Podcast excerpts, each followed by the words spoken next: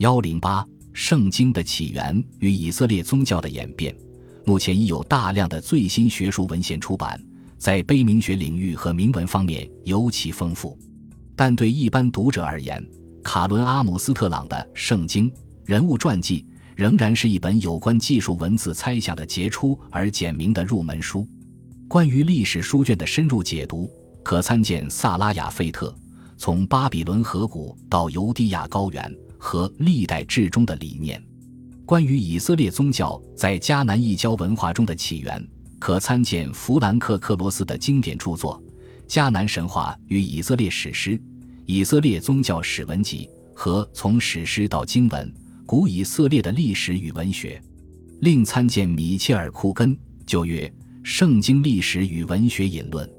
关于圣经最古老的形式，可参见斯蒂文·魏茨曼《诗歌与故事》。古以色列文学传统的历史，关于一神教从多神教和多级神教中缓慢、不断变化和不稳定的形成过程，可参见约翰戴伊《耶和华与迦南的男神和女神》，巴鲁和哈尔彭最早的历史学家，克里斯托夫·德哈梅尔书卷《圣经的历史》，理查德·德赫斯《以色列人的宗教、考古学与圣经综述》，罗伯特·川岛《狂想诗的死灭》。克里斯托夫·罗尔斯顿《古以色列世界的作品及其文学性》来自铁器时代的碑铭证据。